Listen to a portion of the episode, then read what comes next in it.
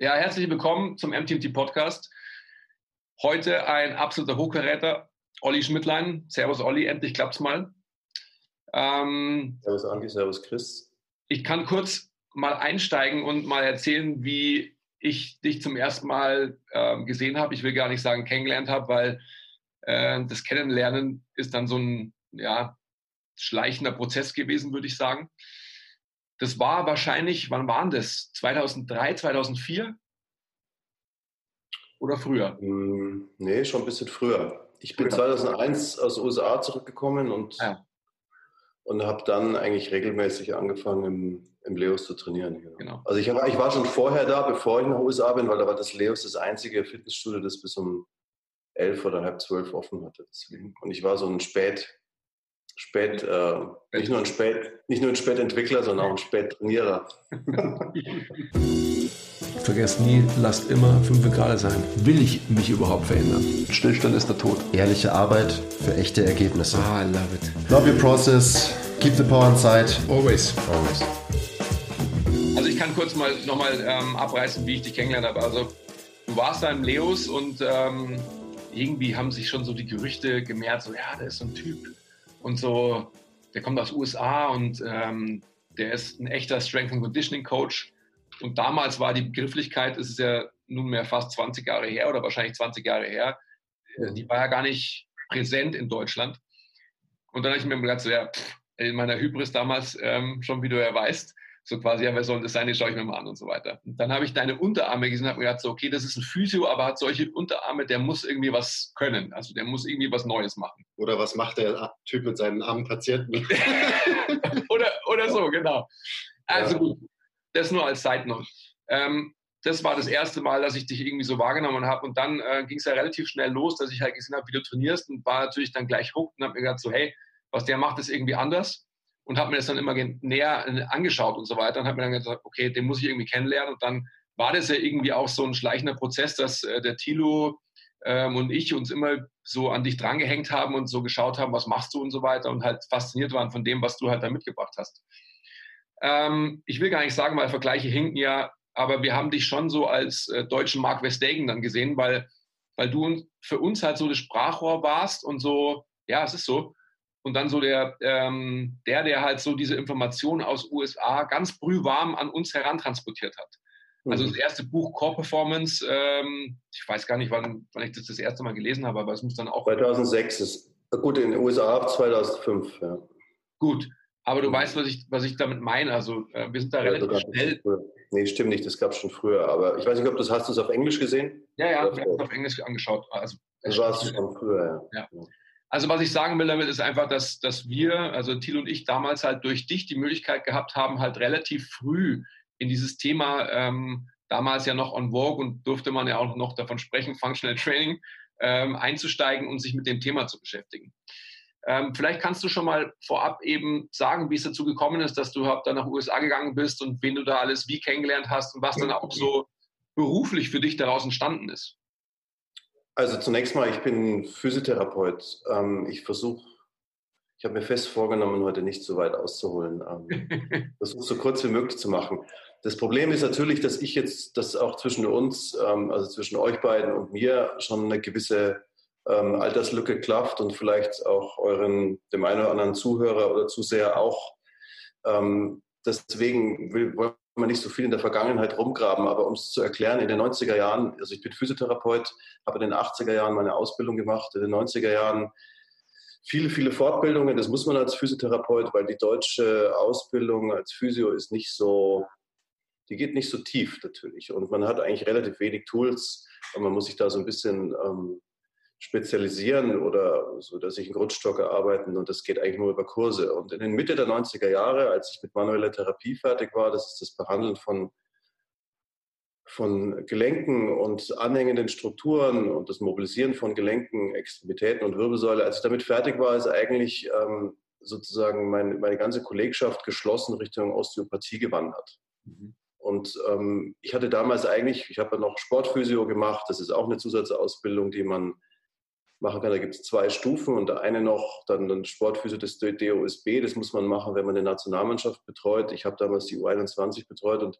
eigentlich war es so, alle, alle haben eigentlich sich mit Osteopathie beschäftigt. Also für diejenigen, die nicht wissen, Osteopathie bezieht innere Organe oder möglicherweise auch den Schädel mit ein. Das lag mir nicht so. Ich habe ein anderes Bild gehabt von Physiotherapie und habe mir gedacht, hm, wie hat der aktive Teil? Ich bin, ich habe damals in einem sehr renommierten Reha-Zentrum in Oberhaching gearbeitet. Mein Chef und Mentor, eigentlich mein einziger richtiger Chef, den ich hier hatte, ähm, hat dort ähm, eine tolle Praxis gehabt. Ich habe ganz tolle Kollegen gehabt und ich war Behandler. Und immer wenn ich an dem Raum vorbeigelaufen bin, wo euer Kollege, der Diplomsportlehrer, gearbeitet hat, bin ich stehen geblieben, bin immer rein, habe kurz mal einen Patienten korrigiert und habe mir gedacht, das ist eigentlich was, was ich auch könnte, vielleicht. Aber ich habe natürlich nicht Sport studiert und ähm, dann habe ich halt angefangen, mich damit zu beschäftigen. Leider ist mein Chef 97 sehr überraschend gestorben. Ich bin dann noch zwei Jahre geblieben, um mitzuhelfen, die Praxis so ein bisschen ähm, oder die Praxis äh, natürlich aufrechtzuerhalten, auch mit dem tollen Team, das damals dort war. Und dann habe ich überlegt, was mache ich? Die logische Konsequenz, mein Guru, mein Mentor ist gestorben. Ich dachte, was mache ich? Ich, ich suche mir jetzt keinen neuen. Ich war so um die 30, Anfang 30 und dann habe ich gedacht, okay, ähm, Familie hatte ich auch keine und wenn ich jetzt eine Praxis aufmache, das ist ja wie heiraten. Mhm. Dann habe ich gedacht, bevor ich das mache, dann gehe ich nochmal weg. Und ich wollte eigentlich immer in den USA leben und dann habe ich das versucht und bin zwei Jahre weg. Die Zeit dort habe ich, ähm, habe ich mich viel umgeguckt. In der Physiotherapie gibt es dort nicht viel zu gucken. Die sind nicht wirklich ähm, sage ich mal, viel besser. Aber was tatsächlich interessant war, das war ja gerade die Zeit zwischen 99 und 2001, wo sich auch dort sehr, sehr viel getan hat. Und ich bin halt aufmerksam geworden auf diese Bewegung dort und dachte, das passte eigentlich ganz gut zu dem, was ich vorher gemacht habe. Ich bin ein ganz ordentlicher Behandler, aber habe von Training nur so viel Ahnung, wie ich es haben konnte durch mein eigenes Tun, aber durch deine Girls halt, ja. Nee, ich habe tatsächlich auch, das hat schon ein bisschen was mit der Arbeit zu tun. Ich habe so die Technik dann aber umgestellt. Ich habe, ich hab, äh, das hat so zum Teil was. Also ich habe nicht wirklich Unterarme trainiert. Das hast du nie gesehen. Genau. Nein, habe ich nie. hast du nie gesehen. Nee, nee. Und man muss auch ein bisschen veranlagt sein dazu. Aber die sind auch, die sind, ich habe sie heute versteckt, aber die sind echt dünner geworden. Ja. So wie alles andere auch leider. naja, in den USA ähm, ich muss sagen, 98 war ich bei der WM in Frankreich mit dem, mit dem Deutschen Fußballbund.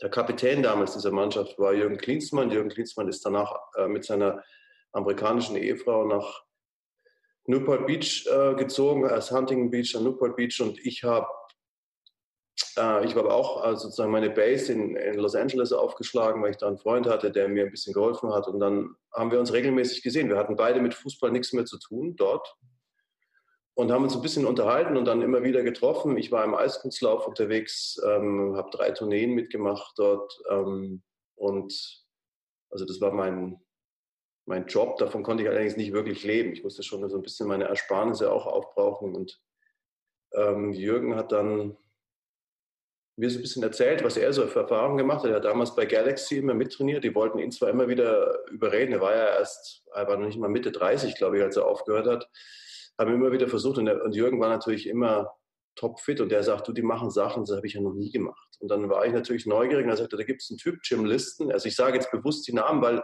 den gibt es nämlich immer noch. Der ist mittlerweile, glaube ich, der hatte damals eine Firma, die hieß ähm, Competitive, Athletes, äh, Competitive Athletes Training Zone, CATS, genau. Ähm, und der hat praktisch so ein Trainingszentrum gehabt, so eins wie ihr habt, natürlich völlig rudimentär, also gar nicht zu vergleichen mit dem Stil und der Ausstattung, sowohl bei euch als auch bei, bei mir. Aber das war auch ein Sportwissenschaftler, der mit dem Physio zusammen war. Und dann habe ich gesehen, hey, die Athleten, die da trainieren, und da haben sich Fußballer fit gehalten, ähm, die halt in der, in der Saisonpause waren, ähm, oder vorbereitet auf, auf, die, auf die Saisonvorbereitung. Das läuft ja in den USA ein bisschen anders. Da müssen die Spieler schon fit zur Vorbereitung kommen. Und auf der anderen Seite von dem Raum war, war, waren die Physios und haben mit teilweise älteren Leuten, die vielleicht irgendwelche OPs hatten, Übungen gemacht. Und es hat gar nicht so unterschiedlich ausgesehen. Da dachte ich mir, hey, das ist doch was, das geht genau in die Richtung, wie ich es haben will. Und dann habe ich halt angefangen zu gucken, wo. Und der hat mir dann erzählt von Juan Carlos Santana. Ich weiß nicht, ob ihr den kennt. Kennt ihr den? Ja, ja. Ja, ziemlich irrer Typ, der so ein bisschen, glaube ich, aus der Martial Arts Ecke kommt, ähm, ziemlich wirr. Aber das hat, aber was der auf jeden Fall erreicht hat, der hat mich inspiriert. Und dann dachte ich mir, okay, das ist mir ein bisschen zu wild. Und so bin ich dann halt auf Verstegen, Cook und diese Leute gestoßen. Und in dieser Zeit, während ich das entdeckt habe, musste ich eigentlich wieder zurück. So meine Ersparnisse waren ein bisschen aufgebraucht und dann hatte ich die Möglichkeit bei 1860 ähm, Physio zu werden und habe dann gedacht, ja okay, bevor ich jetzt noch länger rumhänge hier in den USA, gehe ich. Und aber eigentlich war ich noch nicht fertig mit meiner mhm. mit meiner Ideensammlung, weil das war das, was ich drüben gemacht habe. Ich habe Ideen gesammelt. Und dann habe ich natürlich das, was ich hatte, dann habe ich noch ganz schnell viele Bücher, viele DVDs und ganz viele, ganz viel Gummizeug äh, gekauft, habe alles in meine Kisten gepackt und habe es nach äh, ja, ja, Gummizeug, genau. Meine, meine, natürlich gut auch. Die Gummimaske mit dem, mit dem ja, Verschluss, genau. Klar. Ja, aber es gab damals in Deutschland nichts zu kaufen. Also ich meine, wenn du da in den Sportcheck gegangen bist und hast geguckt die, in die Ecke, wo so Trainingshilfsmittel verkauft werden, die war unter der Treppe. Mhm. Und wenn du Glück hast, war da ein platter äh, Petsyball gelegen.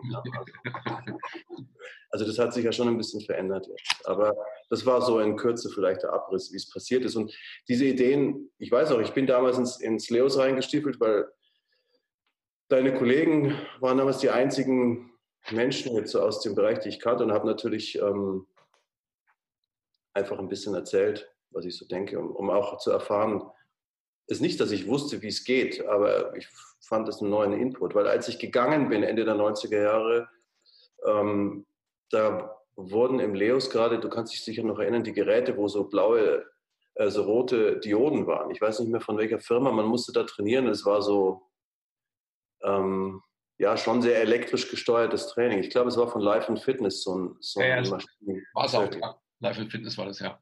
Genau, und das war so der letzte Eindruck, den ich eigentlich 99 mitgenommen habe. Und dann habe ich gesehen, wie in den USA Fitness aussieht. Also da im, im Gold's Gym, wo ich regelmäßig trainiert habe, ähm, da gab es dann plötzlich eine Ecke, da haben dann nicht, die, nicht mehr die, die Pumper trainiert, sondern da haben so, beim, im Golds waren ja auch viele Leichtathleten, Eishockeyspieler, die sich da auch fit gemacht haben. Da gab es auch so eine Firma, so wie ihr seid, die, die praktisch sich spezialisiert hatten, Leute fit zu machen. Und da habe ich gesehen, hm, die machen aber andere Sachen oder die machen zumindest auch andere Sachen. Die haben viel Langhanteltraining natürlich. Und, und da gab es ähm, so eine ganze Reihe von Maschinen mit Seilzügen, die hieß, die hieß damals Ground Zero. Also man muss wissen, das war 1999, 2000.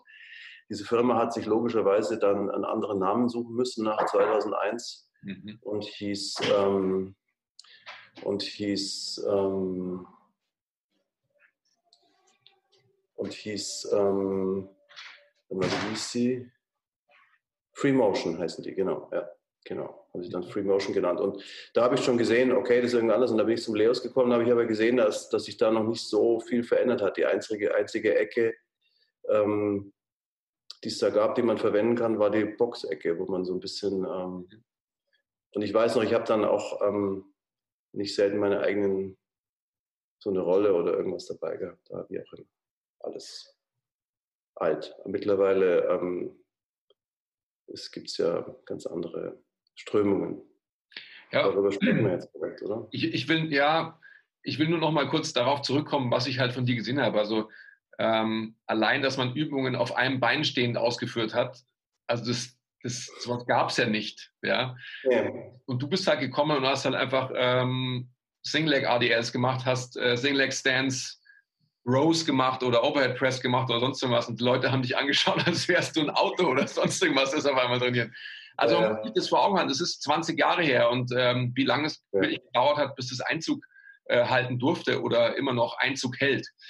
Ja. Ähm, wie waren dann die Transition? Weil, wie gesagt, ähm, es war ja dann nicht nur 1860, es war ja dann auch ähm, FC Bayern, das war ja dann auch die Zeit, wo du den Tilo ähm, so mitgenommen hast und so weiter. Mhm. Vielleicht kannst du da noch mal kurz eintauchen. Ähm, ja, also man, man, musste sich natürlich Gedanken machen, wie kann man das einbauen. Und ähm, als ich bei 1860 war, wir waren zwei, zwei Physios und es war, was schon mal neu war und es oder beziehungsweise dann für die, für die darauffolgenden Jahre hatte ich, oder hatte ich ja nur die Chance, irgendwie das im sagen wir, im Sport, im Leistungssport umzusetzen, sprich im Fußball, weil das war, der, das war sozusagen dann mein tägliches Brot. Wenn ich woanders gearbeitet hätte, hätte ich es halt anders versucht, das irgendwie einzuarbeiten. Vielleicht wäre es sogar leichter gegangen, um ehrlich zu sein. Aber bei 68 war das ähm, spannend, weil wir waren nur zu zweit und ich habe dann, ich hab dann versucht, ähm, Reha mitzumachen, aber auch nur, nur zu, um zu erklären. Ich meine, das soll eigentlich allen Menschen oder, oder soll uns eigentlich alle weiter antreiben, immer wieder nachzudenken, immer wieder über Dinge ähm, neu nachzudenken. Wobei da müssen wir vielleicht nachher auch nochmal einhaken, weil ich glaube, dass relativ wenig eigentlich so richtig neu ist. Aber ähm, bei 1860 war es so, wir waren zu zweit, waren natürlich sehr viel beschäftigt mit der Pflege der Spieler. Wir hatten damals den größten Kader in der ersten Bundesliga, für die, die es vergessen haben. 68 war auch mal in der ersten Liga ähm, und waren in der Saison, bevor ich kam, gar nicht schlecht im einstelligen ähm, Bereich der, der Tabelle zu finden. War auch eine gute Mannschaft. Also wenn da Länderspiel äh, Pausen waren, dann waren wir auch nur zu fünft. Also die waren alle weg. Da waren Norweger, Tschechen, ähm, Österreicher, fast alles Nationalspieler. Also es war echt eine, wir hatten fast 30 Spieler im Kader, war viel Arbeit für vier Hände. Also zwei Therapeuten hatten da alle Hände. So, ich wäre aber wahnsinnig gerne immer ähm, auch auf dem Platz gewesen und hätte so mit Verletzten gearbeitet. Das habe ich auch versucht. Ich hatte einen, einen super Kollegen, der ein Südtiroler ähm, Stefan Reiner, der auch ähm, natürlich wie alle irgendwie aus der Alpenregion Skilehrer gemacht hat irgendwann mal und wusste, was eine methodische Reihe ist. Der hatte von dem, was ich da machen wollte, gemacht, eigentlich im Prinzip nicht so viel Ahnung. Der hat mir so ein bisschen zugeguckt, aber der hat sofort kapiert, dass wir Dinge in Progressionen angehen müssen, wenn wir Reha machen. Und ähm, dann waren immer noch natürlich Spieler, die in ein Reha-Zentrum, ein nahegelegenes Reha-Zentrum gingen, um dort ihre Reha zu machen, wenn sie jetzt verletzt waren, mal für ein, zwei Wochen, mal mit einem Sprunggelenk oder, oder im Innenband oder sowas. Da dauert es ja mal ein paar Wochen. Das war dann für natürlich für das Trainingsgelände von 1860 nicht mehr ideal, weil erstens wir zu wenig Zeit hatten und auch dort überhaupt keine Gerätschaften. Dann habe ich den einzigen Tag, an dem ich Zeit hatte, wo wir nur einmal trainiert haben, war, glaube ich, Mittwoch, sondern habe ich gefragt, wo sind denn die? Wo ist denn der und der? Ja, Ecke Hessler und dann war noch der Holger Greilich so, wo sind denn die jetzt? Habe ich den Kollegen gefragt, sagte, ja, die sind immer, wenn die nicht hier sind und sich nicht von uns behandeln lassen, dann gehen die immer da in dieses XY-Reha-Zentrum. Dann sage ich, na okay, dann fahre ich da jetzt mal hin. Und da saß der Ecke Hessler auf dem Beinstrecker und hat den Fernseher geguckt und hat die Leute unterhalten, hat Witze erzählt und der Holger, die hatten es auch gerade schön. Und dann habe ich zu dem, zu dem Kollegen von euch dort, der mittlerweile auch ähm, beim Großen, ja, der hat richtig Karriere gemacht im Fußball, der ist dann irgendwie im Fußball gelandet später. Ähm, dann habe ich gesagt, da war gar kein Platz. Und dann sagte ich, dann habe ich gesagt, naja, aber das war alles voller Geräte gestanden. sage ich, okay, wir müssen mit denen auch noch was anderes machen, weil die müssen ja Fußball spielen, wenn die zurückkommen und nicht ähm, hier irgendwie, keine Ahnung, das Kind auf dem Bein schaukeln lassen oder sowas. Und dann habe ich halt angefangen, Übungen zu machen. Und nachdem so für Box-Step-Ups und sowas kein Platz war, da gab es so einen so einen Raum so zwischen den, zwischen den äh, Türen zu den Therapieräumen. Und dann habe ich eine Tape-Rolle dabei gehabt, habe Markierungen auf dem Boden gemacht und habe die so ähm, Balance Reaches und sowas machen lassen, dass die halt. Und dann haben die Therapeuten sind immer so vorbeigelaufen und haben mir wahrscheinlich genauso angeguckt wie ihr. Nur da bin ich natürlich ein bisschen anders aufgetreten, weil ich dachte, die Spieler gehören ja mir. Mhm. Also das war so meine, meine, weil ich dachte, ich bin für deren Gesundheit und vor allem auch dann natürlich für die sichere Rückkehr aus einer Verletzung ver verantwortlich und ähm, dann mache ich das. Und dann, also gesagt hat mir nie irgendjemand was. Ich habe immer nur blöde Blicke bekommen, aber ich habe dann gesehen, dass die Kreuze, die ich so auf dem Boden gemacht habe, um bestimmte Einbeinstand-Balanceübungen zu machen, die tauchten dann auch an einer anderen Stelle auf. Also ich habe die Kreuze übrigens überall hinterlassen, auch in jedem Hotel, auf dem Teppichboden, überall, wo wir halt waren. Und ja, ähm, klar ist, ich weiß nicht, ob ich da was dazu getan habe, getan habe, aber es wäre wahrscheinlich so oder so passiert. In diesem Reha-Zentrum, das sah der Trainingsraum sah natürlich ein, zwei Jahre später ganz anders aus. Da haben sie dann ein paar Geräte rausgeschmissen, plötzlich war da Platz, da lagen Matten auf dem Boden und, und das Training wurde halt so ein bisschen. Und eigentlich glaube ich, manche Leute oder ganz bestimmt sogar haben sich manche Leute von mir auf den Schlips getreten gefühlt, glaube ich. Ich habe es nicht bewusst gemacht, aber natürlich, wenn man, wenn man ähm, eine Idee hat und die umsetzen will, dann passiert es am Ende. Aber glaube ich, habe ich für Sportwissenschaftler, damals noch zum Teil, glaube ich, Diplom-Sportlehrer, auch einen Gefallen getan, weil die hatten ja plötzlich viel mehr Rechtfertigung. Mhm, Nämlich, die durften Leuten ja wirklich was zeigen. Mhm. Die durften Leuten wirklich was beibringen. Ich meine, es gibt doch nichts Schlimmeres, als neben einem Kunden oder Patienten zu stehen, von 1 bis 10 zu zählen und dann den Pin eins weiter runterzustecken. Also das glaube ich, dafür ist euer Studium echt zu umfangreich und auch, ich glaube auch so das tägliche Leben, in dem man arbeitet, macht so viel mehr Sinn. Also das denke ich so. Ich habe ich hab, äh, vor ein paar Tagen mit Dr. Markus Elliott gesprochen. Ich weiß nicht, ob ihr den kennt. Mhm. Kennt wahrscheinlich. Ja, der hat P, P, P3, der hat zwei Trainingszentren, eins in Santa Barbara und eins in äh, Atlanta und arbeitet fast ausschließlich mit Basketballspielern. Das Zentrum so, kenne ich also vom Namen, dass das, ich dachte, das, das könnte jemand anders, aber ja. Der macht so, so Screenings. Genau, ich glaube, der hat auch irgendwas im kommerziellen Fitnessbereich mal gemacht. P90X oder irgend sowas, keine Ahnung. Aber es ist ein Sportwissenschaftler, der sich spezialisiert hat auf sehr aufwendige ähm, Video, Slow Motion Caption, was der Teufel, also irgendwas sehr Technisches auf jeden Fall, mit dem er äh, Bewegungsanalysen macht.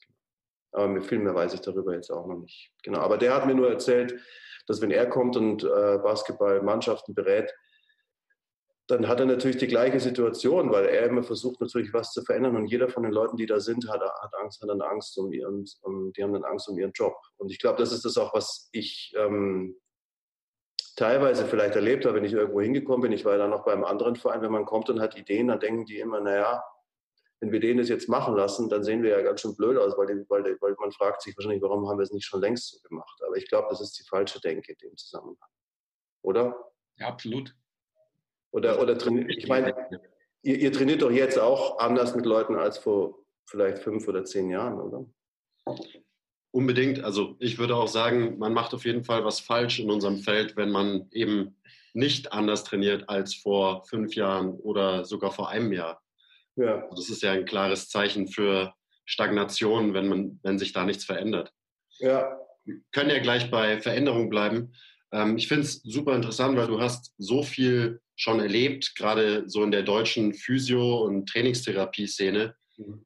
Ähm, was hat sich denn so am meisten verändert über die letzten 20 Jahre in dieser, in dieser Welt? Hm. Also vielleicht positiv auf der einen Seite und vielleicht negativ auf der anderen Seite. Also erstens mal die, das, was ihr macht, zum Teil, auch wenn es sich ähm, aus gutem Grund sicher unterscheidet von dem, was wir machen, ähm, die Offenheit dafür auf jeden Fall. Es ist nicht mehr, es ist nicht mehr so ein Kampf gegen die Windmühlen. Aber es hat andere Probleme aufgeworfen natürlich. Ähm, ähm, während vor 15, 20 Jahren ich wirklich, das war wirklich ein Uphill Battle. Ich habe ich hab, ich hab mir extra ein paar Anglizismen überlegt für heute, weil ihr die sehr viel benutzt. Das wissen wir zu schätzen. Dass, ich, dass, ich, dass, ich, dass ihr mich auch versteht. Wenn du schon keinen Bart hast, dann. Ich habe mir hier auch den Google-Übersetzer schon bereitgelegt, sagt, dass ich nicht verstehe. Ähm, nee, also das war wirklich schwer. Ich meine, ich, das kann man sich heutzutage gar nicht mehr vorstellen. Also zunächst mal, wenn man mit Sportlern oder mit jungen Leuten arbeitet, die Offenheit ist natürlich da. Wenn ich früher zu jemandem gesagt habe, er soll jetzt irgendwie bestimmte Übungen zur Vorbereitung machen oder er soll jetzt in eine Stützposition gehen und das bewegen oder irgendwas, dann war das immer so lästig und es war, es war, man muss das immer so durchboxen. Und jetzt dadurch, dass das natürlich, ist der Vorteil, dass das in den Medien, ob das jetzt gut ist, ob das jetzt tolle Übungen oder die richtigen Übungen sind, ist egal. Aber zumindest ist immer die Bereitschaft da, dass man jemanden auf den Ellbogen runterkriegt und ihn was machen lässt, was ihm vielleicht jetzt nicht so richtig Spaß macht. Und jeder weiß, dass es verschiedene Eigenschaften gibt, die man trainieren muss. Das geht halt nicht alles nur mit der Kurzhantel. Das ist halt so. Ja. Und ähm, und da, habe ich, da haben wir wahnsinnig viel Energie verbraucht oder gebraucht, um die Leute zu motivieren und das ist vorbei. Das braucht man nicht mehr. Jetzt muss man echt mehr Inhalt bieten. Also wenn man so, wenn man es, wenn man es jetzt hart sehen will, muss man sagen, hatte ich es eigentlich in einer gewissen Weise leichter, weil da hat man nicht bei mir hat man nicht so richtig auf die Inhalte weil es war einfach nur anders und, da, und dann war es zwar schwer, das andere durchzusetzen, aber ob das jetzt das Richtige ist, wusste ja damals noch nicht jemand. Jetzt ist das ein bisschen anders. Also ihr macht euch da ja sehr viel und sehr detaillierte Gedanken über über Übungen. Ähm, und ja, das muss vielleicht auch sein, dass man sich in die richtige Richtung entwickelt. In der Physiowelt bin ich mir nicht so sicher. Da bin ich nicht so, da bin ich nicht so ganz glücklich über das, was da so nachkommt an jungen Leuten. Ähm, ich glaube, das theoretische Wissen hat sich enorm entwickelt, auch durch die, durch die Akademisierung. Es gibt ja jetzt auch einen Bachelor und einen Master in fast allem, ähm, natürlich auch in der Physiotherapie. Ähm, die wissen sehr viel. Ähm, das YouTube-Zeitalter hat nicht geholfen, hungrig oder demütig zu sein, weil jeder alles schon mal gesehen hat und alles, alles glaubt zu kennen. Und, und noch, aber das, diese meisten sind die Therapeuten zu jung, um zu verstehen, wenn man was gesehen hat, dass man es deswegen noch lange nicht kann. Mhm. Also äh, zu, zu, sehen, wie einer eine Kniebeuge richtig macht. Jeder hat das tausendfach gesehen, aus jedem Winkel. Aber was ist, wenn einer plötzlich anfängt, mit dem Becken zu shiften oder zur Seite oder dreht sich oder geht nicht tiefer oder keine Ahnung, oder hält den Kopf irgendwie komisch und dann musst du anfangen, den zu korrigieren und merkst, das funktioniert gar nicht so. Wenn ich dem jetzt sage, äh, ja, das, die liebste Korrektur ist mir, wenn einer sagt, mach doch mal richtig. ja, danke schön. Ja. Mach, mach mal, jetzt mach mal richtig. Jetzt mach doch mal so, wie ich dir vorgemacht habe. Ja? Also ich habe da viel ähm, und eigentlich aber, wenn ich es jetzt auf einen Punkt runterbringen müsste, was sich verändert hat im Positiven, wäre es viel mehr Wissen, unglaublich. Ja, also das ist klar, das liegt ein bisschen in unserem Zeitalter, glaube ich. Wir haben ja Zugang zu fast allem und überall. Ich kann mich noch erinnern, ich war übrigens dein Kollege oder euer Kollege Thilo, der hat mich mal mit in die Staatsbibliothek genommen. Da war ich ja vorher nicht, weil ich nicht studiert habe ähm, in München. Und ähm, ich habe da gesehen, da gab es alle Fachzeitschriften aus allen Ländern und er hat mir genau gezeigt, wo die sind. Ich glaube, ich weiß nicht, ob es vor seinem Australien-Aufenthalt oder danach war. Mhm. Ähm, und das wäre, das war der Weg. Da bin ich dann öfter hingegangen, um mir mal eine, eine ausländische äh, Fachzeit von der amerikanischen Physiotherapieorganisation anzuschauen und so. Ich meine, wir reden von, es muss dann wahrscheinlich vor den 2000er Jahren gewesen sein, weil, äh, weil Internet und im Internet Suchen war noch nicht so, war, hat sich noch nicht so durchgesetzt, zumindest nicht bei mir. Ähm, insofern ist das, ist das der positive Punkt. Also die Leute wissen einfach, viel, jeder hat alles schon mal gehört. Es gibt ähm, junge Kollegen, die Erstaunliches gesammelt haben. Was mir fehlt, ist Empathie. Das ist, ähm, das ist das, was man leider immer weniger vorfindet. So, so dieses, dieses unbedingt jemandem helfen wollen oder so, das ist ähm, nicht immer spürbar. Also da bin ich natürlich voll bei dir, wenn man hinten, also hinter dich schaut, dann steht da ja auch als einziges Wort, das nicht durchgestrichen ist, machen. Mhm. Ähm, das ist ja auch sowas, was wir tatsächlich immer wieder haben, wenn wir uns mit ähm, unseren Instagram-Freunden auseinandersetzen. Was ich sofort unterstreichen würde, was du gerade sagst. Also ich frage mich immer, sind die Leute Internetphysios ähm, oder arbeiten sie tatsächlich mit Menschen? Also ich glaube, das meinst du auch, oder könnte ich mir vorstellen, mit Empathie, dass man wirklich eben die intrinsische Motivation hat, einem Gegenüber wirklich was Gutes zu tun. Ja. Also genau. wirklich einem, einem, Menschen und nicht nur einem Menschen, den man äh, auf Instagram als Physio oder Coach oder sonst irgendwas weiterbildet, äh, sondern dass das, was man an Informationen und an Wissen sich aneignet, tatsächlich im Feld auch umgesetzt wird. Ja. Und irgendwie auch so in einer gewissen Systematik. Hm. Also wenn ich, ähm, also es ist sagen wir so, es klafft zumindest jetzt eine größere Lücke zwischen dem, was Leute erzählen können über das, was sie, was sie denken oder was sie machen und dem, was dann tatsächlich an der Bank passiert. Also wenn ich dann sehe, zum Beispiel so, so den eigenen Körper einzusetzen. Also ich meine, das ist zum Beispiel auch was, das Beschäftigen mit dem eigenen Körper, glaube ich, hat auch schon was mit der Qualität des, des, des Therapeuten zu tun, weil ich ähm, zum Beispiel mein Gewicht schon damals. Ich habe die, man hat ja so eine mobile Bank, wenn man, ich habe auch Hausbesuche gemacht, habe mir so ein bisschen Geld nebenbei verdient und so. Und ich habe, es gab so äh, damals schon so äh, Therapiebänke, die man, wo man die Füße so einstellen kann, natürlich ja, auf eine bestimmte Höhe, je nachdem, wie groß eben der Therapeut ist. Und ich habe nicht die Füße nach oben eingestellt, sondern ich habe die sogar abgesägt. Ich habe die Bank ziemlich weit runter gemacht, weil ich mein Körpergewicht einsetzen wollte. Ich bin manchmal mit den Knien mit auf die Bank, ich bin manchmal ganz mit auf die Bank. Ähm, also ich habe das damals schon sehr dreidimensional gemacht, habe meinen Körper eingesetzt. Nämlich so, dass der aber immer zum Gunsten des Therapeuten, nicht, dass ich gut aussehe, mhm. sondern, ähm, sondern dass, der, dass da möglichst viel beim Patienten ankommt. Was nicht heißt mit, mit ähm, mit Gewalt jemandem weh zu tun oder mit maximalem Druck zu arbeiten. Aber es fühlt sich ganz anders an, wenn ich meine, meine, meine Schulter ähm, so in, ähm, in Position bringe, dass ich meine Hand entspannt haben kann, aber der Druck aus dem Arm von weiter hinten kommt, weil dann ist es nicht auf der Haut, nämlich nicht unangenehm, aber der Druck kommt trotzdem in der Tiefe an. Und das ist, das ist was, ich weiß nicht, das wird nicht mehr geschult, glaube ich. Das habe ich da, ich habe halt echt gute Lehrer gehabt, muss ich sagen, und Glück. Ja. Aber ich weiß nicht, ob das jetzt ein allgemeiner, allgemeiner Trend ist. Also ich glaube, um es nochmal zusammenzufassen, ich glaube, dass die Akademisierung für die Physiotherapie. Das ist ja ähm, jetzt der Unterschied zur Sportwissenschaft neu. Dass es wichtig ist, um anerkannt zu sein. Das war übrigens auch der Grund, warum ich wieder zurückgekommen bin aus den USA. Ich wollte da drüben bleiben. Ich habe hier alles aufgegeben. Ich hatte hier nur noch in, einem, in, einem, in so einem Lager noch ein Sofa. Ähm, ansonsten hatte ich nichts mehr in München. Also ich hatte alles aufgegeben und wollte tatsächlich dort bleiben. Und ähm, konnte aber nicht bleiben, weil meine Ausbildung dort nicht anerkannt war, weil sie nicht akademisch war. Und deswegen glaube ich, ist es gut. Der Nachteil ist, ähm, oder das, worauf man sicher aufpassen muss, ist, dass es nicht zu theoretisch wird. Weil das ist das, was ich bei den Amis gemerkt habe, die Amer ein amerikanischer Physiotherapeut, deswegen habe ich mich da gar nicht so, ich habe da ein paar Mal hospitiert, auch in Kliniken oder bei niedergelassenen Therapeuten und die standen in der Buntfaltenhose mit einem Polohemd und hatten ein Klemmbrett in der Hand und haben den Therapeuten dann, äh, haben dann den Patienten unter, äh, so Assessments gemacht, aber bei dem Assessment stand der, der Therapeut immer so anderthalb Meter weg von dem Patienten ungefähr oder zwei Meter.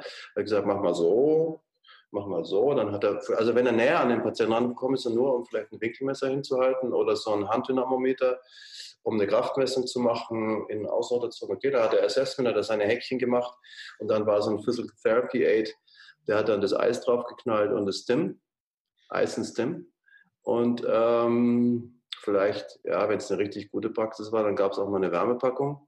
ähm, und ja, aber das ist jetzt, ich habe ja mal ein bisschen zu Sand erzählt, aber was da wiederum interessant war, ist, dass egal wie, dass die, dass die, dass die Patienten immer dann in den Raum geschickt wurden. Da waren dann irgendwie Matten oder die hatten so, so, so Bänke, die so 30 Zentimeter über dem Boden waren, dass die, die vielleicht Knie, dass die nicht so tief runter mussten, weil es ist ja für Leute, die jetzt eine frisch operierte Hüfte haben, schwer auf, auf den Boden runterzukommen oder wieder hochzukommen. Und die haben da selber Übungen gemacht. Und auch ganz einfache Übungen. Das war, und da dachte ich mir, das ist krass, das hätte ich mich gar nicht getraut in Deutschland, den Leuten einfach, die Leute einfach mal eine Viertelstunde das Bein nur beugen und strecken zu lassen. Aber das machen die Leute. Das ist einfach so, so ein bisschen, und da, das wiederum hat mich, hat mich beeindruckt. Aber jetzt, wir müssen halt, wir müssen halt zugucken, dass wir in Deutschland ähm, unsere guten Qualitäten behalten und, und so ein bisschen die Systematik vielleicht aus anderen Bereichen mit übernehmen können. Aber das ist auch schon passiert zum Teil. Was würdest du denn, weil, also in letzter Zeit folgen uns immer mehr junge Physios und die sind auch immer sehr wissbegierig, also die stellen viele Fragen äh, in unseren QAs und schreiben uns auch viel. Also alleine das zeigt ja so ein bisschen den Trend des Physios, sich mehr für Training interessieren, weil wir sind keine Physios, wir machen eigentlich was ganz anderes, am Ende doch irgendwie das Gleiche.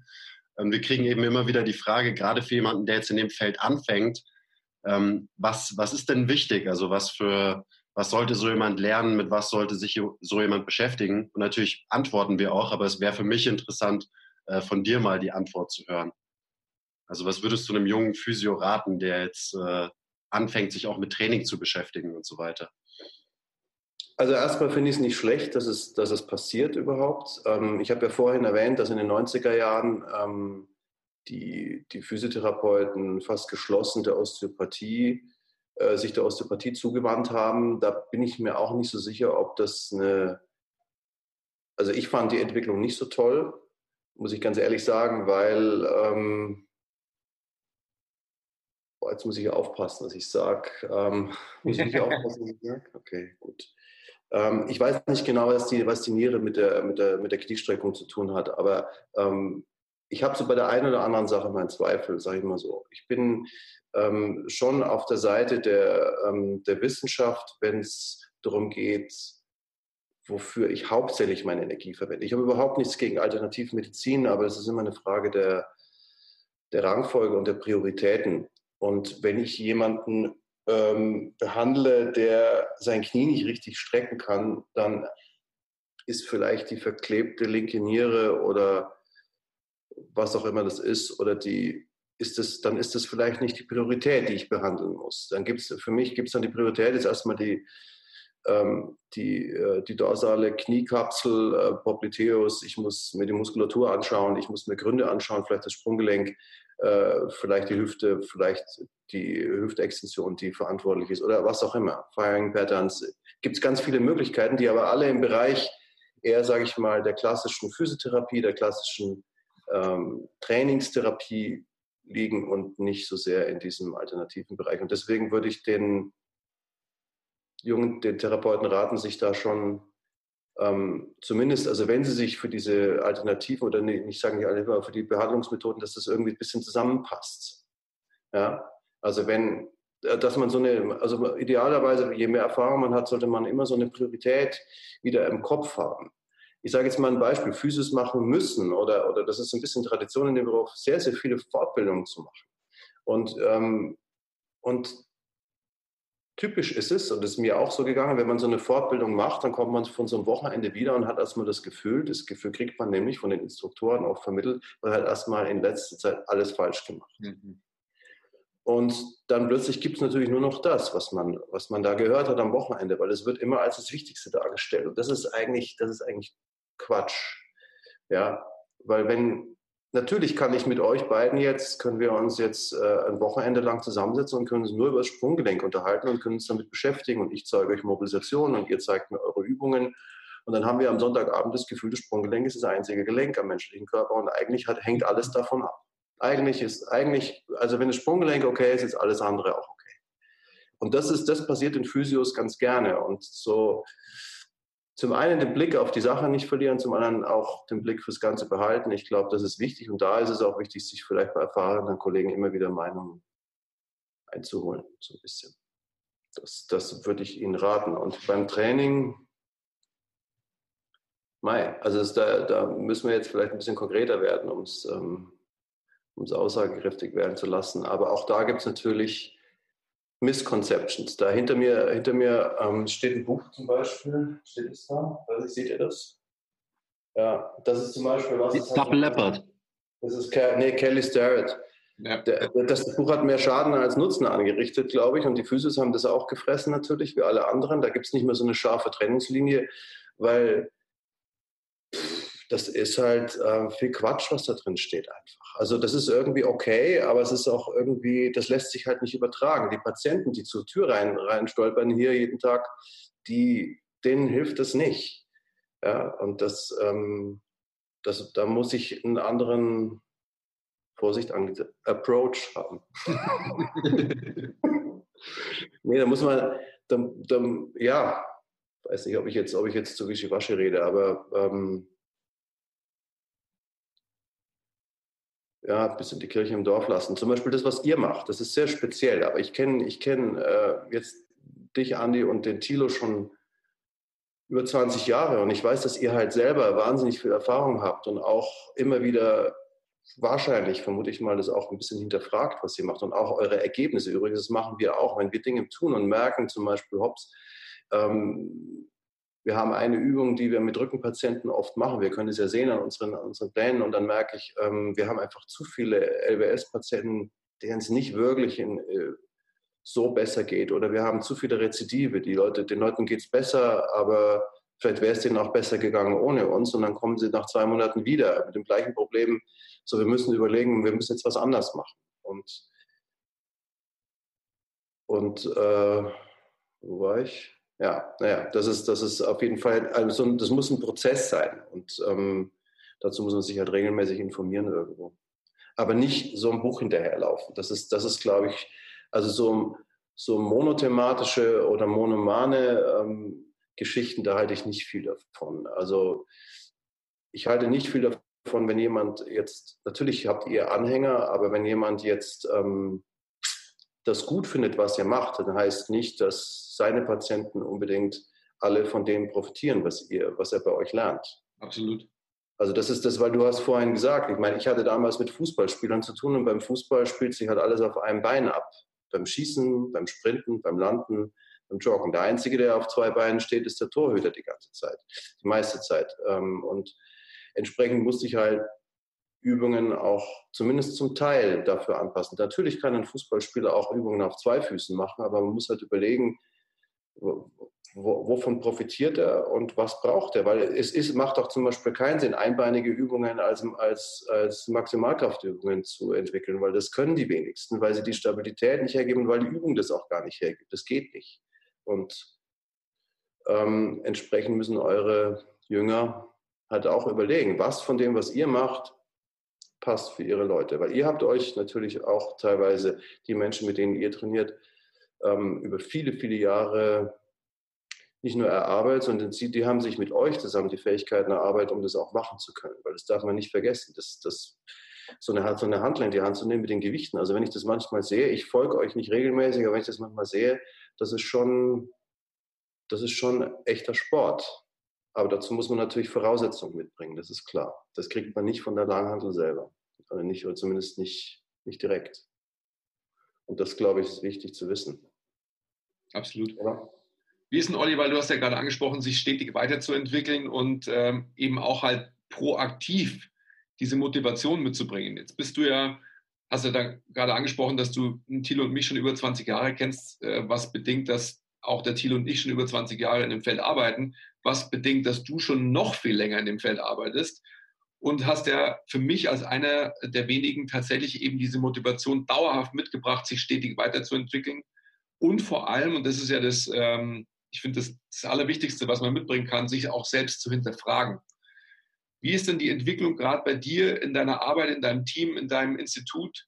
Ähm, was gibt es da für neue Einflüsse? Wie, ich sag mal, evaluiert ihr eure Arbeit, euren Erfolg, gerade auch was Training anbelangt? Weil das ist ja das, was uns maßgeblich interessiert. Also der, der glaube ich, wichtigste Unterschied zwischen dem, was wir mit, ähm, mit den Leuten im Training machen und was ihr macht, ist, dass wir natürlich ähm, wir natürlich Rehas machen. Also hier kommen Leute, die, die halt ein Gelenk eingesetzt bekommen haben, die einen Oberschenkel Halsbruch oder irgendwas hatten, irgendwo einen Nagel, eine Platte drin haben, ähm, sowas. Aber nicht alle natürlich. Es kommen auch Leute, die einfach nur Beschwerden haben. Manche sind auch so ein bisschen Überbleibsel von Rehas, die einfach dann, ähm, die uns dann halt erhalten bleiben und einfach für ihre, entweder für ihre Freizeitaktivitäten sich entsprechend ähm, trainieren wollen. Und wie evaluieren wir das? Ähm, ja, wenn es einem nicht besser geht. Wir haben regelmäßige ähm, Besprechungen, sowohl die Spovis als auch die, also sind hier drei Sportwissenschaftler ähm, und ich glaube, wir sind sieben oder acht Physios. Ähm, und wir haben Meetings und da muss, da müssen, muss jeder so sein, ähm, oder sagen wir uns gegenseitig, was uns gut gelungen ist, aber jeder muss auch mindestens einen Fail auspacken. Mhm von dem die anderen dann profitieren. Erstens mal, weil man natürlich die Hirnschm die, den Hirnschmalz von jedem da gebrauchen kann, der vielleicht eine Idee hat. Manchmal müssen, wir haben zum Beispiel kürzlich gesprochen über so akute Rückenpatienten. Wir haben ja mittlerweile auch natürlich ein paar Patienten gesehen, die letzten 10, 12 Jahre hier in dieser Praxis, solange es die Praxis gibt. Und äh, manchmal werden wir angerufen, da sagt einer, boah, mir ist es hinten reingefahren und boah, ich kann mich gar nicht mehr bewegen und kann ich einen Termin haben und so. Und dann, und dann ist es natürlich, der, so Therapeuten sind immer Helfer, die haben so, die wollen helfen. Und wenn jemand starke Schmerzen hat, dann jammern die Leute natürlich und sagen, oh, ich kann mich gar nicht, ich komme nicht mehr, ich kann mir die Schuhe nicht mehr zumachen und ich halte es gar nicht mehr aus und bitte, bitte, bitte. Und da haben wir eigentlich eigentlich ist es so, dass wir gesagt haben, eigentlich muss man die Finger wegmachen, weil es ist für einen Therapeuten eine No-Win-Situation. Du kannst jemanden, der so schief daherkommt, egal was du an dem rumfummelst, ähm, das ist in, der, in so einer akuten, spastischen Situation, wo die Muskulatur völlig verkrampft ist, was ja auch zu, zu, einem guten Grund vielleicht ist, weil die Muskulatur noch versucht, irgendwas zu schützen. Ähm, Punkt, ja. Ja, da, da, die, die, die kommen teilweise kommen die gar nicht mehr von der Bank hoch. Also selten, ganz selten. Und das haben wir untereinander ganz ehrlich ausgetauscht. Also Ehrlichkeit ist das Wichtigste. Zu sagen, hey, habt ihr schon mal einen gehabt, so einen richtig akuten Rücken und ihr habt den behandelt, ist aufgestanden, wow, mir geht's super? Noch nie. Das ist immer, es ist halt so ein bisschen ein psychologisches Moment, die Leute wollen aufgefangen und, das, und, da, und da haben wir uns jetzt entschlossen, dass wir sie nicht am Telefon abwürgen, weil es wirkt halt sehr abweisend, wenn man sagt, so, nö, wir machen keine akuten Rücken, gehen wir erst zum Arzt. Also Arzt ist sowieso so eine Geschichte, natürlich im Sinne der, der Haftung und, und sowas ähm, muss es sowieso sein, aber wir haben gesagt, okay, hands off oder einfach weg von der Stelle, die wehtut. Ähm, man kann einen, einen LWS-Patienten dann auch, ähm, auch mal oben am Nacken behandeln oder keine Ahnung, irgendwas anderes äh, machen halt, was ihm jetzt zumindest nicht schade war. First do no harm, also das gilt bei uns auch und manchmal, manchmal so, wenn man so über ehrgeizig ist und unbedingt irgendwas will, dann geht der Schuss auch nach hinten los. Und solche Sachen besprechen wir untereinander und beschließen es dann gemeinsam. Im Training, das hast du gefragt, ähm, gibt es auch Sachen, also da werden, wird halt überlegt, okay, was ist ähm, so was hatten wir so an negativen Feedbacks. Wir holen uns halt Feedbacks ein und wenn, wenn irgendjemand was macht und, und erzählt uns hinterher, das und das war eigentlich nicht gut, dann überlegt man natürlich, was, welche Übung könnte es gewesen sein. Und wenn das häufiger vorkommt, dann wird es zur, ähm, zur übergeordneten Regel erhoben, dass wir das halt nicht mehr machen. Mhm. Genau, und da gibt es halt im Laufe der Zeit, das ist das Gute, wenn, wenn ein Team ein bisschen länger zusammen ist und die Leute hier natürlich länger sind, umso besser wird es dann natürlich, weil die sich auf bestimmte Punkte einigen können. Und das ist, glaube ich, wichtig. Also im Alleingang ist sowas schwer. Das war auch mein, mein Beweggrund, sowas zu machen, was ich hier mache. In der Praxis, es gibt Tage, da hätte ich es natürlich gerne ähm, kleiner und, und, und ich oder ich alleine.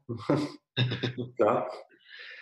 Aber der ursprüngliche Beweggrund war schon, dass genau diese Entwicklung natürlich nur stattfindet, wenn man im Team arbeitet. Weil wenn ich alleine bin, dann wurschtel ich rum und, und denke wahrscheinlich irgendwann, ich bin der Allergrößte. Gefährlich, ganz gefährliche Geschichte. Ja. Deswegen Feedback einholen bei Patienten und auswerten, das ist es. Mhm. Jetzt haben wir noch ein paar Minuten, weil du bist ja ein busy Guy, du musst jetzt gleich weiter und ähm, eine Fortbildung geben. Nee, nee, nee, nee, nee. Wir haben hier eine interne Fortbildung. Okay, also von daher, ähm, und ich bin auch nicht derjenige, der sie macht, sondern ich habe äh, wir einen, wir haben einen Kollegen, einen Physiokollegen, der ähm, ja, hier sind die Aufgaben innerhalb des Teams sind so aufgeteilt. Also jeder hat so neben der Tatsache, dass er eigene Patienten hat, die er selbstständig betreuen muss oder darf, ähm, noch so Aufgaben im Team. Also und einer hat eben die Aufgabe, die internen Fortbildungen, die wir hier machen, zu organisieren. Dazu vielleicht noch ein, ah, okay, genau.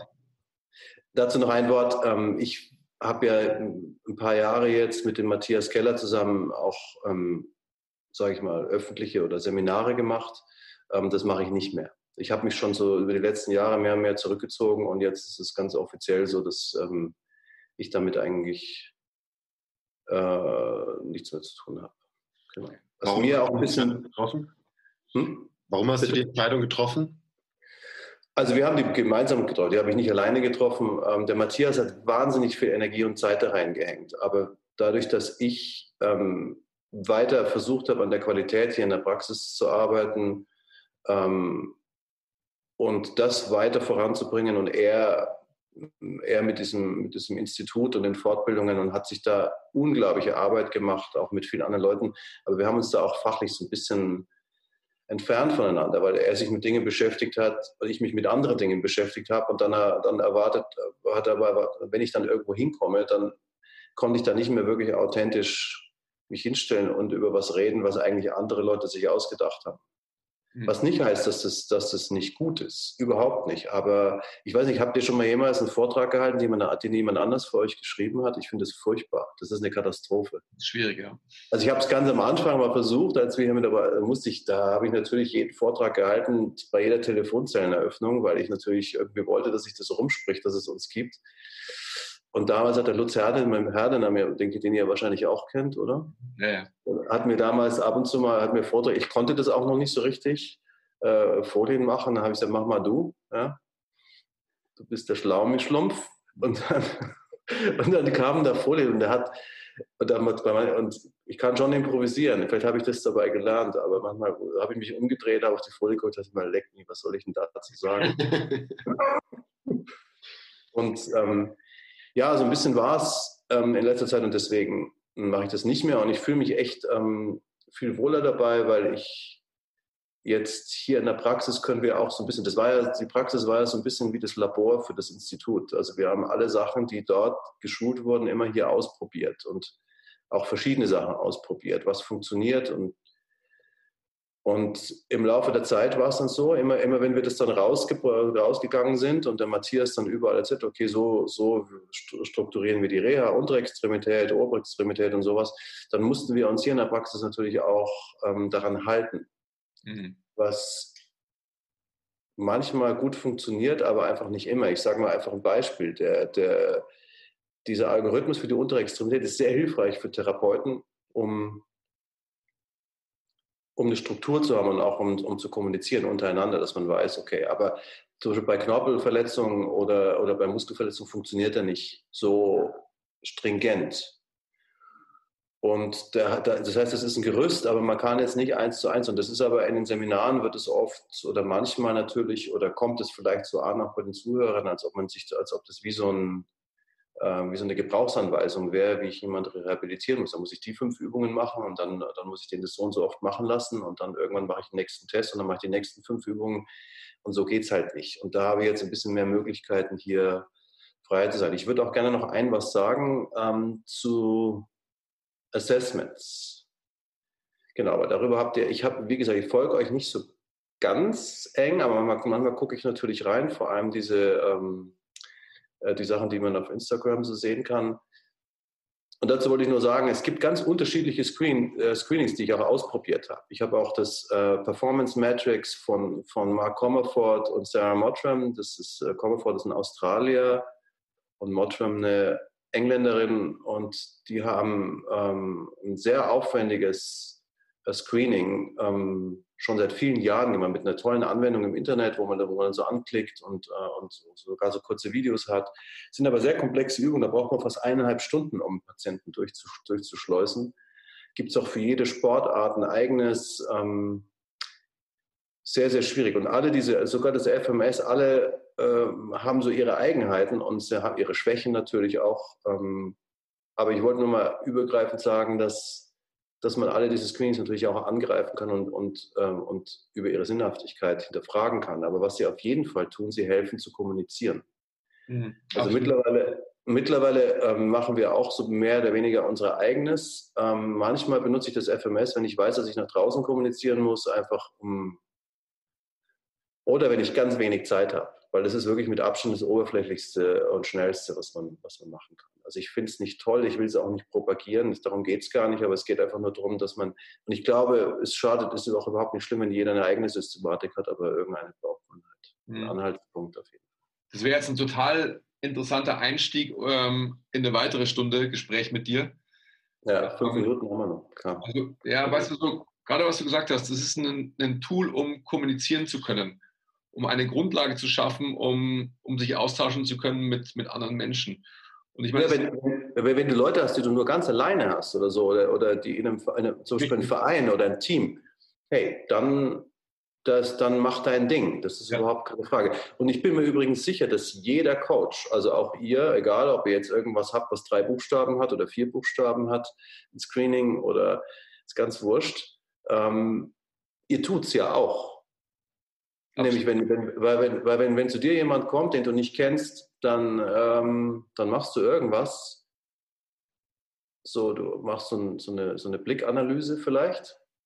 Ja, und dann wirst du den schon mal keine, wenn er, wenn er eine Plauze hat, dann wirst du den schon mal keine Übung machen lassen, wo die im Weg ist. Also das steht schon mal. Das heißt, du hast ihn eigentlich schon gescreent. Ja? Also eigentlich. Oder es gibt auch Leute, da sieht man schon, wenn ich den jetzt auf den Rücken lege, dann kommt er nicht mehr hoch. Mhm. Gibt es auch. Weil ihr habt ein bisschen die sportlicheren Menschen, glaube ich, bei euch. Aber ja, so gemischt. Gut gemischt, ja. Ja, genau. Und das, und das, das macht man. Und die Frage ist halt jetzt, wie groß ist das Team oder wie viel wechselt man im Team? Und da muss man halt dann anfangen, irgendwie eine Sprache zu finden, die, die andere auch verstehen. Und daher sind Screens ähm, hilfreich. Und ja. ein bisschen, wir haben eins jetzt für uns gemacht. Da steckt also so von dem Punktesystem halte ich nichts. Ähm, das ist irreführend. Dadurch entsteht eigentlich die echt erst die Unschärfe, sondern wenn dann ähm, messe ich irgendwas in Zentimetern oder so mal an Abstand und wenn es ein Fingerbodenabstand ist. Also ich meine, es gibt ja schon eine ganze Menge Dinge, die man machen kann, um zumindest den Trainingsfortschritt, wenn er denn in der Beweglichkeit sein soll oder in irgend sowas, dann auch ähm, zu messen. Mhm. Ja, wenn ich zu jemandem sage, okay, der schafft nur einen Klimmzug und ich sage, okay, an Weihnachten musst du zehn schaffen, dann ist das ja auch ein Screening, das ich da gemacht habe. Ja, Oder? klar. Also viel, viel, von unserem Assessment ist quasi, wird jemand besser und das muss genau. man natürlich die ganze Zeit assessen, was genau. irgendwie mit Trainingsplanung einhergeht. Also wir stecken auch gerade wieder intern äh, im Prozess, unser Assessment so ein bisschen zu schärfen. Ähm, okay. Dementsprechend, es wird natürlich immer sehr schwarz-weiß wahrgenommen, wenn man dann mal irgendwie sich kritisch äußert über Assessments und Screenings. Da denken viele irgendwie, wir machen das nicht oder halten das für total sinnlos, was natürlich nicht der Fall ist. Das ist super, super wichtig und man kommt, glaube ich, auch ohne einfach nicht aus als, äh, als Coach. Die Frage ist halt, wie geht man mit diesem Assessment um? Und also ich fand es gerade zum Beispiel sehr interessant, wie du gesagt hast, das Ganze in eine, in eine Zahl zu verpacken, ähm, ist eigentlich das Schlechteste, was du machen kannst, weil dir diese Sicherheit durch eine Zahl eigentlich irgendwie, wie hast du es formuliert? Hm? Ich weiß nicht. Unscharf wird. Genau, dass es dadurch unscharf wird. Mhm. Sehr, sehr spannend. Naja, und man, muss, man muss halt wissen, das ist das, ähm, diese Idee zum Beispiel vom FMS, die kommt ja aus, aus logischerweise aus USA. Aber wenn man, wenn man, und was daraus geworden, die haben es jetzt versucht, irgendwie ähm, zu pimpen, ja, mit irgendwie äh, FMS2 und Breakouts. Also es gibt dann praktisch zu jeder dieser sieben Übungen gibt es Breakouts, das heißt sozusagen Untertests. Also im Prinzip entwickelt sich das FMS und das SFMA in die gleiche Richtung. SFMA ist dieses Selective Functional Movement Assessment. Ähm, nur ein Satz ähm, an die Physios, das braucht, das braucht sich keine, also wenn ein Physio eine halbwegs ordentliche Aus, Ausbildung hat und ähm, und im Unterricht in der Physioschule oder im Studium nicht komplett zugekifft war, dann braucht er das nicht. Weil es ist ja nichts anderes als ein, als ein guter physiotherapeutischer Befund. Ähm, nur beim guten physiotherapeutischen Befund geht man im Sinne des Clinical Reasonings vor. Das heißt, man hat eigentlich eine Idee, was jemand fehlt, weil wir, wir haben es da ein bisschen leichter. Wir müssen jetzt nicht nach, dem, nach der Overall Fitness von jemandem schauen, sondern der sagt uns, wo es ihm wehtut oder was er hat. Und dann hat man eine Hypothese, sucht sich anhand der Hypothese aus, wonach man suchen will und versucht dann über die Tests zu bestätigen, ob die Hypothese stimmt oder nicht. Das heißt, es geht alles eigentlich schneller. Also ich werde ja nicht, ich werde jetzt nicht jemand, der eine Plantarfaszien-Geschichte hat, dem da unten was wehtut am Fuß, werde ich dem nicht die HWS und den Atlas untersuchen. Aber das SFMA funktioniert so. Und deswegen ähm, ist es natürlich, ist es natürlich Käse. Aber die, die Geschichte vom FMS ist ja, ist ja 500 Leute in der Turnhalle, ähm, fünf Sportwissenschaftler oder zehn irgendwie, die versuchen müssen, ein Profil von denen zu erstellen und dann natürlich ganz, ganz, ganz, ganz viele Kompromisse machen müssen, um es irgendwie gebacken zu kriegen. Das ist die Geschichte vom SFMA in diesem unsäglichen Ort in Virginia, den ich vergessen habe. Ich war da schon, aber ich habe es vergessen. Das kann man auch vergessen, ist auch wurscht. Ähm, und was dann daraus gemacht wurde, das ist eigentlich, also auch mit diesem Score von 14, das habe ich eigentlich vorhin gemeint, als man diesen Score von 14 aufgebracht und gesagt hat, was alle, die 14 und weniger haben, haben eine hohe Wahrscheinlichkeit, sich zu verletzen. Und ähm, dann haben natürlich viele gedacht, wenn ich einen Score von 15 und 16 und 17 und 18 habe, dann verletze ich mich nicht. Und dann hat es halt nicht gestimmt. Und dann haben sie es natürlich zerrissen.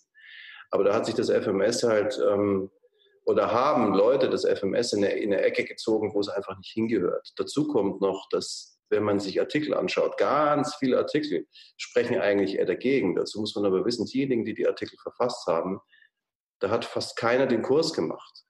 Die haben sich das alle selber beigebracht oder beibringen lassen von irgendjemand anders. Das ist so weit gegangen, dass die, dass die Leute von FMS denen, die eine Studie machen wollen, kostenlos anbieten, deren Online-Seminare zu besuchen, weil sie natürlich auf die Art und Weise, weil das wird alles in dem Kurs zum Beispiel gesagt, was das FMS nicht ist einfach was es nicht ist und was es auch nicht kann, weil dafür ist es überhaupt nicht gemacht oder sowas. Aber wir wollen jetzt gar nicht so viel darüber sprechen. Das war jetzt vielleicht nur, um unserem, unserem Kollegen Eberhard Schlemmer ähm, den Respekt zu erweisen. Der war ja auch schon mal bei euch, glaube ich, vor langer Zeit, oder? Ja, also ein alter Weggefährte von uns. Genau, ja. Und er macht es auch sehr gut, muss ich sagen. Also wenn ich es von jemandem nochmal beigebracht bekommen wollte, dann nur von ihm. Mhm. So, wie geht es bei euch weiter? Was macht ihr? Wie schaut es denn aus bei dir, Olli? Jetzt ist es halb. Ja. Ja, ein paar Minuten geht noch. Ja. ja. Wie geht es bei uns weiter? Wo tauchen wir da jetzt ein? Was für ein Fass machen wir da jetzt auf? Ja, aber pass mal auf, was mich interessieren würde, ist, wenn ich, wenn ich euch so beobachte, so, also für, ich, hab, ich bin nie ins Detail gegangen, weil wir irgendwie hatten wir parallel, ihr habt euer Ding ähm, aufgebaut und gemacht und ich hatte auch ähm, immer irgendwie mehr zu tun, als mir manchmal lieb war. Aber was ich wahrgenommen habe, ist, dass ihr natürlich, sag mal, die, die Langhantel salonfähig gemacht habt. Ja, also sonst hat man jetzt eine Langhantel nur gesehen im Gym von einem, von einem Eishockeyclub. Vielleicht. Und, äh, und sonst halt bei den Gewichthebern. Und dann plötzlich ist es sozusagen, also im Fitnessbereich bei euch aufgetaucht. Und da habe ich es auch das erste Mal irgendwie gut gefunden. Ansonsten war ich ja sehr kritisch, weil ich konnte mit der Langhantel, ich konnte mit der Langhantel ja selten arbeiten. Erstens, weil ich selber nicht richtig kann. Punkt eins. Punkt zwei ist, dass natürlich für Fußballer das tatsächlich kritisch ist. Sehr kritisch. Weil die meisten haben ein Gestell, das sich nicht wirklich dafür eignet, ähm, ähm, von oben beladen zu werden. Aber wie, wie, wie macht ihr das? Wo, nach welchen Kriterien geht ihr da vor? Also ich glaube, Hand auf den Rücken und wer nicht? Also, um, um da jetzt nicht ein zu großes Fass aufzumachen, würde ich vielleicht abschließend sagen, dass ähm, genau mit dieser ganzen Erfahrung, die du jetzt gerade skizziert hast, die wir vielleicht um die Langhantel ähm, slash um, um Krafttraining vor allem auf zwei Beinen zu machen oder Krafttraining generell in einem Gym zu machen, ähm, entwickeln wir uns in den letzten, ich sag mal, zweieinhalb Jahren dahin, dass wir versuchen, das, was wir im, im Kraftraum machen, viel mehr echter menschlicher Funktion anzugleichen. Weil wir gesehen haben, also ich bin das beste Beispiel dafür, dass 20 Jahre in der sagittalen Ebene sich zu bewegen und sich zum eindimensionalen Roboter zu trainieren, eben durch bilaterales äh, Training mit einer Langhantel, den Menschen definitiv nicht in seiner Funktion fördert, sondern vielleicht ihn stärker macht, ihm mehr Muskeln gibt, die er aber, ähm, ich sag mal, mit Absicht jetzt eher sehr sinnlos gebrauchen kann für sein Leben. Ähm, und da geht die Reise gerade extrem intensiv hin, dass wir uns viele grundsätzliche Sachen im menschlichen Bewegen anschauen. Sprich, was ist das? Gehen und Atmen.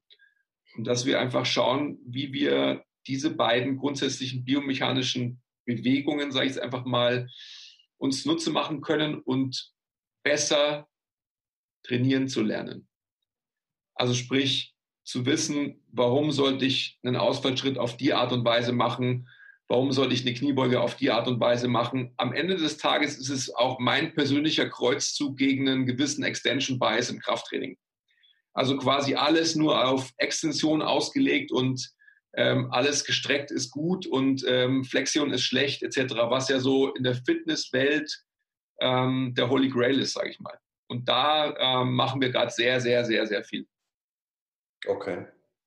Ist es so, ja? Ich kriege nicht so viel mit von der Fitnesswelt. ja, das, ja, natürlich nicht. Ja, du musst ja, ich meine, wenn du dir nur mal die Bilder anschaust, die in der Fitnesswelt transportiert werden, dann sprechen die ja für sich. Also halt Big Chest, äh, Big Booty. Also letztendlich alles so weit in Extension getrieben, wie es nur irgendwie treiben kann. Und auch so vom Queuing her, also gerade was eine Kniebeuge anbelangt, ähm, das wäre eben der Einstieg in ein neues Thema, was für dich ja auch sehr, sehr interessant ist und wo man mit dir sehr, sehr gut darüber sprechen könnte. Mhm. Wenn man sich das Ganze auf einem Kontinuum vorstellt, wo man auf der einen Seite halt Funktion hat und auf der anderen Seite Leistung, dann hast du halt auf der Seite der Leistung hast du halt einen Kraft-3-Kämpfer, also einen Powerlifter, der natürlich alles vermeintlich in Extension, aka so rigide wie möglich absolvieren will. Also der will sich nur sagittal bewegen und so wenig Störung, Rotationskräfte etc. wie möglich haben. Auf mhm. der anderen Seite alles, ähm, was bilateral ähm, verlassend, eher unilateral äh, reziproke Bewegungen, alternierende Be Bewegungen darstellt, also sprich gehen, ähm, wo du letztendlich eben diese Rigidität verlässt, um Funktion und Bewegung zu fördern. Das hast du in der Fitnesswelt nicht, weil in der Fitnesswelt hast du ja, wenn es mal hochkommt, hast du halt einen ähm, einarmigen Dumbbell Row, wo es auch schon wieder so ist, dass du da letztendlich aber Bewegungsoptionen nimmst, weil du den auch halt in extremer Extension ausführen sollst, etc., etc., etc. Also ich will ja nicht zu sehr ins Detail gehen, aber das ist das an, an meinem eigenen Körper festgemacht, ähm, was ich einfach erlebt habe nach 20 Jahren Krafttraining, ähm, wie, wie schlecht mein Körper funktioniert hat, versus wie gut der jetzt schon wieder funktioniert, obwohl ich ja jetzt auch nicht mehr 20 bin. Ähm, und das ist gerade so, wo wir uns hinentwickeln und wo, wo ich vor allem wirklich persönlich halt so eben meinen Kreuzzug angehen will gegen diesen Extension Bias. Als plakative, als plakatives, plakativen Ausdruck, sage ich mal. Okay. Also es ist eine sehr interessante Diskussion und auf alle Fälle Gesprächsthema für nochmal eine Stunde sehr, sehr ähm, praktische Diskussion mit dir, glaube ich. Ja, gerne. Also das heißt, das heißt, das heißt ähm, du hast noch keine künstliche Hüfte bekommen, das ist immer noch deine Original. Aber es ist mir tatsächlich, ich meine, du kennst ja auch die einschlägigen ähm, Hüftexperten und sonst irgendwas Deutschlands. Ja. Und bei all denen war ich tatsächlich, also ich von Pontius zu Pilatus gelaufen und ähm, Hüft-Tabs wurden mir tatsächlich schon nahegelegt. Aber meine, meine Klinik hat nie ähm, übereingestimmt mit, mit, mit, mit keiner bildgebenden Maßnahme, ähm, wo ich mir gedacht habe, so, okay, ja, aber wer, wo soll ich denn dann hinschauen? Und dann habe ich, tatsächlich, dann, dann habe ich tatsächlich einfach mal angefangen, äh, mich mit, ich nenne es mal ne, Major Air Quotes, mit echter Biomechanik zu beschäftigen. Also nicht nur mit der Biomechanik, die ich ähm, auf zwei Beinen stehend, ähm, sagittal ähm, betrachtend aus dem Krafttraining kenne, sondern halt mhm. halt echter menschlicher Biomechanik. Mhm. Und dann habe ich halt relativ schnell gesehen, dass ähm, die Art und Weise, wie die Bewältigungsstrategien meines Lebens waren, weil mein Leben war ja mein Krafttraining, dass die sehr ähm, eindimensional und wenig funktionsfördernd waren. Mhm. Interessant. Ja. Interessant. Bin ich ja gespannt, wie, sie, wie das weitergeht bei euch. Ja, super interessant. Also weißt du, so, so Sachen, die für uns, ich will es gar nicht sagen neu sind, aber die mir so wie Scheuklappen von den Augen gefallen sind, die, die letzten zweieinhalb Jahre, würde ich sagen. Ähm, wenn ich das an dich adressiere, dann würdest du sagen, ja klar, das hätte ich dir auch vor 20 Jahren sagen können. Ähm, Weiß ich nicht genau. Ja. Also ich, ich, ich merke nur, dass manchmal, wenn ich, äh, wenn ich so Sachen sehe und dann davon mache ich es auch so ein bisschen abhängig immer, ob ich jetzt weiter gucke oder nicht, weil wenn ich merke, dass es so so in, den, in dieses High-End-Performance-Thema geht, das ist für mich teilweise gar nicht, also jetzt zumindest mit dem Job, den ich jetzt habe, nicht gar nicht so wichtig, sondern ich muss ja Leute ganz woanders abholen und, ja. ähm, und mir dann überlegen, wie bringe ich sie dahin. Natürlich versucht man vielleicht auch Prinzipien, die man woanders hört, dann abzuleiten für sich. Ähm, manchmal stimme ich auch manche Sachen nicht zu, die ihr sagt, ähm, aber das liegt an einem anderen Blickwinkel, den ich habe. Mhm. Also weil ihr seht, ihr hört irgendwelche Sachen, also eure, eure Informationsquellen sind, sind andere als meine und dann und dadurch, dass ich, also ich sage zum Beispiel ein, ein Beispiel, dieses, dieses Aktivieren, das ihr sehr ähm, teilweise auch witzig oder auch ein bisschen suffisant ähm, dargestellt habt, das hat halt an einer anderen Stelle möglicherweise seine Berechtigung und es gibt auch Therapieformen, wo das natürlich eingesetzt wird, wo es sehr wohl auch ich will es gar nicht sagen, ob es äh, evidenzbasierend oder nachweisbar ist, aber wo es, äh, auf jeden Fall sinnvoll ist. Und, und ich auch schon glaube, dass, dass es da ganz viel, auf, zum, zum Beispiel, also ein, nur ein ganz einfaches Beispiel, das, das so ein bisschen im Bereich zwischen eurer und meiner Arbeit liegt, ähm, Glutsgeschichten. Ich meine, wie viele Jahrzehnte schon, äh, also mindestens zwei Jahrzehnte, überlegen alle Leute, was es so ja, für Gluteus Medius, Minimus und Maximus, was sind so die besten und wichtigsten Übungen. Wir sind uns alle einig, dass das ähm, dass es auch nicht nur in der Performance oder jetzt beim, bei Instagram-Fotos ähm, ein wichtiger Körperteil ist, sondern es ist tatsächlich in der Reha auch einer, weil bei jeder Knie- oder Hüfte- oder Fußverletzung ist die Hüftextension eingeschränkt. Und ähm, da bleibt oft was zurück und wir machen uns natürlich genauso Gedanken. Und Brad Contreras hat es, glaube ich, vor 15 Jahren schon oder 20 Jahren ähm, schon erstmal für sich untersucht und dann auch festgestellt, dass eigentlich, dass es eigentlich nicht die Übung gibt. Und das ist auch das, glaube ich, was ihr feststellt. Ihr probiert, ich sehe es auch, ihr probiert immer wieder Sachen aus. Da tauchen Sachen auf, dann verändert ihr es ein bisschen, aber im Prinzip macht ihr, macht ihr euch das gleiche Prinzip zunutze, das er auch beschreibt, nämlich dass eine Übung die andere effektiver macht. Also und zwar, und dass es immer darauf ankommt, wie man sie miteinander kombiniert. Und da gibt es vielleicht nicht, auch nicht unbedingt nur eine Sinnhaftigkeit, vielleicht gibt es auch mehrere. Aber ich glaube, das Wichtigste ist jetzt hier für die jungen Kollegen, dass es sinnvoll ist, Übungen miteinander zu kombinieren und dass es nie eine ist. Es gibt nicht die eine. Also man kann nicht sagen, du musst unbedingt nur die Übung machen, das wird nicht funktionieren. Und, ähm, und ich glaube, das ist, das ist nicht ganz neu. Das, ist, das haben schon schlauere Leute als, als ihr beide und ich ähm, sich ausgedacht und die müssen wir finden. Wir müssen die schlauen Leute finden. die, die ehrlich sind vielleicht. Ja, genau. Das heißt, wir verabreden uns nochmal irgendwann und sprechen dann über. Es wäre super, super spannend. Über, über, über, deine, über deine Transformation. Ja, ja, ernsthaft. Also das, das können wir auf alle Fälle als, als Intro machen, um daran ja. zu machen, wie sich auch ähm, Training bei MTMT insgesamt verändert hat. Ja, ja, finde ich, find ich total spannend. Unbedingt. Da hat sich nämlich sehr viel verändert über die, gerade jetzt über die letzten ein, zwei Jahre. Ja. Ja, aber das ist auch wichtig, dass man solche persönlichen Erfahrungen mit einfließen lässt und, und, ähm, und auch dann immer wieder gu so guckt, so was, was habe ich jetzt gemacht oder was, was kann ich jetzt vielleicht anders machen. Genau. genau. Weil da ist, da ist die Wissenschaft natürlich ähm, schwierig zu bemühen. Da müssen wir unsere eigene Erfahrung absolut einspielen. Weil wer, wer soll denn das beweisen? Hat da niemand ein Interesse daran, herauszufinden, ob die Übung oder die Übung besser ist? Also wer, die einzigen, die das, die das wollen, sind wir. Also ihr und wir. Wir wollen das wissen, klar. Aber da müssen wir nicht darauf warten, bis ein Artikel drüber erscheint. Das wird nicht passieren. Ganz genau. Dann wünsche ich euch noch einen schönen Samstag. Danke, vielen, vielen Dank äh, an dich, Olli, für deine Zeit. Lass uns wirklich schauen, dass wir relativ schnell wieder zusammenkommen. Ähm, du bist ja busy, ich, ich funk dich einfach an und dann finden wir wieder eine Zeit. Du, eins ist sicher, ähm, wir, wir, fahren alle nicht weg. also ich, ich bin da. Okay. okay. Ja, ja, alles klar. Dann also auch die Message an Herrn Söder, ich, ich bleibe auch da, ich fahre nicht weg. ich bleibe da. also Olli, vielen, vielen Dank. Danke dir für deine Zeit. Danke für die Einladung. Danke, ciao. Ganz bald. Bis dann. Ciao, ciao. ciao. Und danke fürs Zuhören, natürlich. Yes. Wenn ich, wenn ich kann, beim Kochen immer wieder. Ciao. ja, ciao. ciao.